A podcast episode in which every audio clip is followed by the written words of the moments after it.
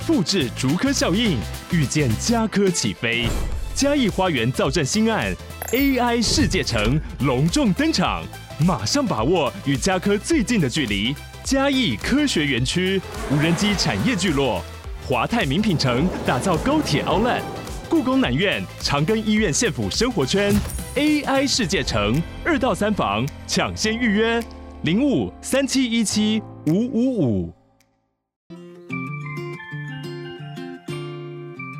嗨，你正在收听他耍的健康管理，照顾你的身心灵。最近呢，有一阵子没有聊聊血糖了，这一集想要跟大家聊聊食物以外会影响到血糖的原因。因为之前聊到糖尿病、聊到血糖、聊到三高，好像主要都是在讲食物为主，但其实呢，影响血糖的反应不仅有食物，像是女生生理期时候的荷尔蒙啊，或是呢你熬夜追剧、睡眠不足。那温度的变化、高低变化、生病或是其他使用的药物以及压力都会影响到。那今天主要想要跟大家聊聊每个人可能都会经历的压力。当日常生活当中呢，面临重大的事件导致你睡不好的时候啊，那如果你本身又刚好有糖尿病。一定要增加自我血糖监测的次数，绝对不要怕说啊，我知道现在验起来一定会很高啦，所以就不验。其实这时候做好记录，可以帮助你更了解自己的身体。反正你验或不验，那个数字就是确定的嘛，不要害怕看到它。甚至呢，你因为增加验血糖的次数，可以避开一些危险的状况发生哦，像是真的超高的血糖。或是出现嗯、那个尿酮的情况，所以定期跟规律的检验以及需要时候的检验是很重要的。家里一定要有这样的血糖机。那第二呢，是要留意高血糖的一些不舒服的症状，然后让自己呢多喝一点水来缓解这个高血糖的的症状、不舒服的症状。如果你的血糖数值真的持续一段时间都很高，就赶快呢跟医疗人员讨论。好，是不是应该要进一步的处理？那我们就回来聊聊压力啦。通常呢，我们健康的皮质醇就是压力荷尔蒙，它的调节呢会遵循着我们昼夜的规律。我们在一早醒来的时候呢，会比较高。不过有人如果是轮班工作，你晚上起来准备要上班，也是这样的状况啦。就你醒来的时候会比较高一些，然后清醒之后的三十分钟内会升高大概五十到七十五 percent，然后在其他的时间呢逐渐的下降。好，到了晚上它是最低点。但是呢，已经有多个研究证实，发现说糖尿病患者的皮质醇分泌是比较不规律的。研究团队呢，分析了来自美国六个不同地区的人群长达六年的数据，经过呢各种调整统计之后的数据显示，在糖尿病患者当中啊，起床时候的皮质醇会增加。那皮质醇增加的总量以及呃昼夜皮质醇的节律的减弱，都跟空腹血糖的增加有关系。在研究当中的第一作者约翰霍普金斯大学医学院生理学家 Jenny 博士表示，这些结果都表明呢，你如果要保持更好的血糖控制，第二型糖尿病的患者必须要学会如何去控管自己的压力、焦虑感。以及其他生活的因素，美国糖尿病学会 （ADA） 等多个学会联合发布的第二型糖尿病患者的自我管理意识当中，共识当中也指出，糖尿病的病情普遍会增加，好，就是血糖会飙高，会跟患者的情绪困扰跟压力有很大的关系，而这种压力上的变化又会影响。患者自我管理的行为而影响这个血糖的结果，所以完全是环环相扣。那为什么压力会这样子的影响血糖呢？第一，当然你压力大的时候，忍不住就想要暴饮暴食吧，想要透过吃来舒压，这是一般人通常第一个直观啦。虽然也有少数的人会因为压力而吃不下，减少食欲，但是大概我看身边的人，六十到八十 percent 都是。压力会让他们更想吃东西，而且可能会有一些比较不健康的生活习惯，像是可能平常不太抽烟喝酒，但压力大的时候就会想要烟酒都来，或是呢什么都不想做，也不想动，不想去运动，不想跟朋友出去，所以就一整天都在家里追剧、看漫画、看小说，所以你的活动量也变少了，这也会让血糖更失控。那以大吃大喝为举例哦，当我们因为压力大，没有意识到，然后你吃了很多的时候，那当然我们胰脏的贝塔细胞就会分泌大量的胰岛素，身体也会将过多的热量给储存起来。那胰岛素让血糖快速下降，你大脑又开始觉得哦，我好想要吃糖哦，我好想要吃东西哦，然后心理智上又觉得，反正我最近压力这么大，我就放纵自己一下，就变成一个恶性循环。那第二呢，是压力荷尔蒙，如果持续分泌的话，也会容易提高我们的血糖，让血糖的波动更大。无论是生理还是心理压力，都会诱发四个压力荷尔蒙，包含刚刚提到的皮质醇，第二肾上腺素，第三升糖素，第四生长激素。这四个荷尔蒙呢，原本都是为了让我们对抗外在的压力而分泌的。它可以借着去释放我们啊，就是提升我们的肌肉表现，然后释放我们肝脏储存的能量，还有脂肪储存的能量，来让我们血糖升高。你可以可以供你的紧急使用。那你说外在的压力，生理压力会有什么？就是讲说你在过马路，一台车突然很快的开过来，这时候其实就是外在很大的压力啊。好，一般来说，身体这时候会给你很急急速的血糖升高，然后让你的腿有力气可以跑走。不过车子的速度应该会比我们荷尔蒙分泌来的快啦。不过这个就是一瞬间的的大的压力。那还有什么其他外在的压力呢？其实以前真的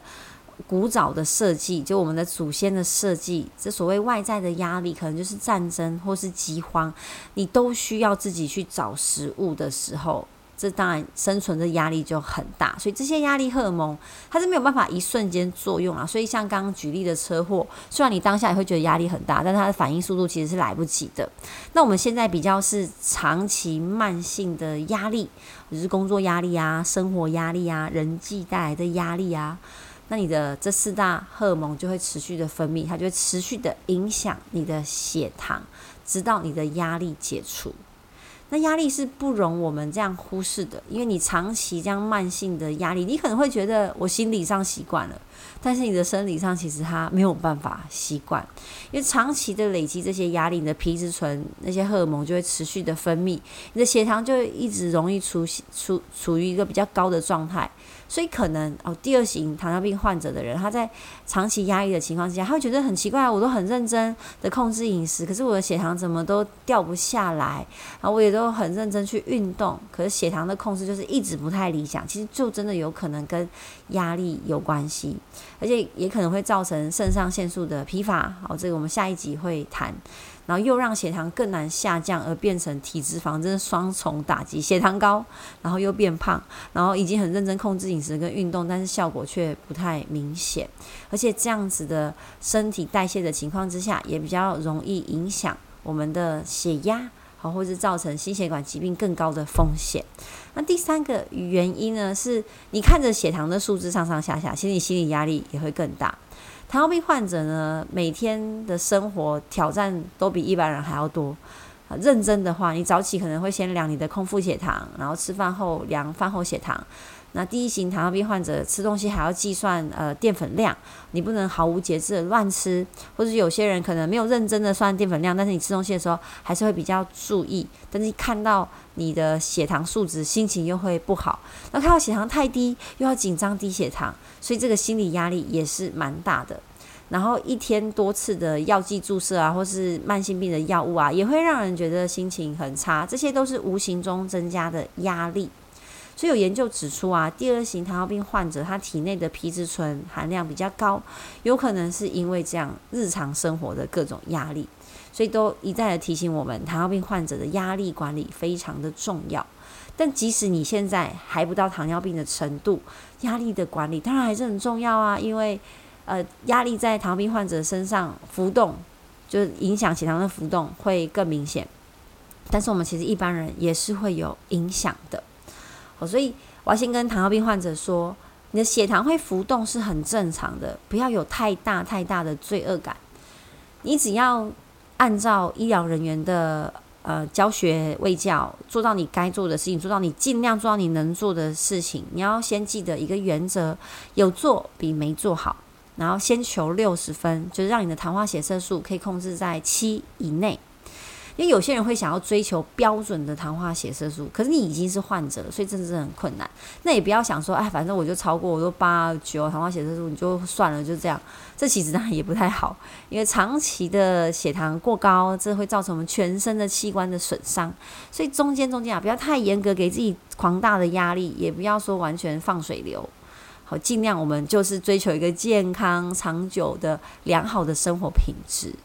好，所以综合以上的内容啊，压力高跟血糖高其实是相互影响的。所以我们要怎么样的舒压呢？记得，当然第一个是不要暴饮暴食，让自己把压力跟暴饮暴食这两件事情给 disconnect，不要把它连接在一起。你可以尝试呢，压力大的时候就去运动。像我其实就是这样子逼自己的，一开始真的是用逼的，让自己在觉得很烦的时候啊，我会把自己推去健身房。像我等一下其实也想要去运动。现在是早上八点二十七，因为如果我让自己习惯压力大的时候就找东西吃，其实所谓的习惯就是你一个诱发因素出现的时候，你没有思考，你没有意志力的时候，你就去做了它相关的事情，就是 A 是诱因，然后你就自然而然连到 B，这样你就无法。去摆脱这个坏习惯，所以最好的情况是你一开始呢就让诱因 A 可以连到你一个想要的呃的结果 B。所以如果我们让压力大，就连接去运动，或是呢睡觉也好，啊，或是泡澡也不错，或是去按摩，按摩也很好，就选择一些不会伤身体的舒压方式。不然血糖这样上上下下，你会觉得，诶，我好像吃饮食跟同事差不多，但是我居然是糖尿病人，那你就说，哦，这是家族遗传。但对家族团当然也会影响，可是不代表我们能做的事情就这么的少。哦，那有一些症状出现的话，可能就代表你的压力真的要爆棚了。第一个是你的身体有出现心悸、莫名的胃痛或是腹泻的情况，但是你最近饮食没有太大的调整。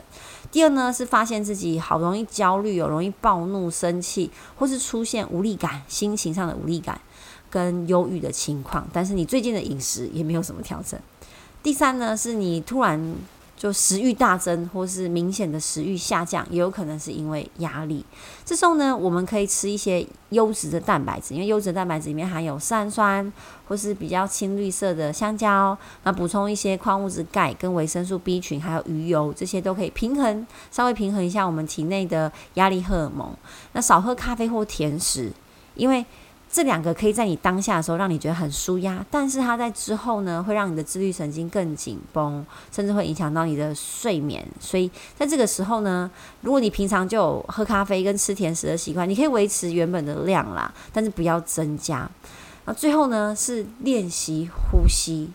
在坐着放松或是平躺的情况之下，让自己深呼吸，让自己放空一段时间。而不是一直盯着手机，或是下意识的一直点开公司的 email 或是 Slack 在查看。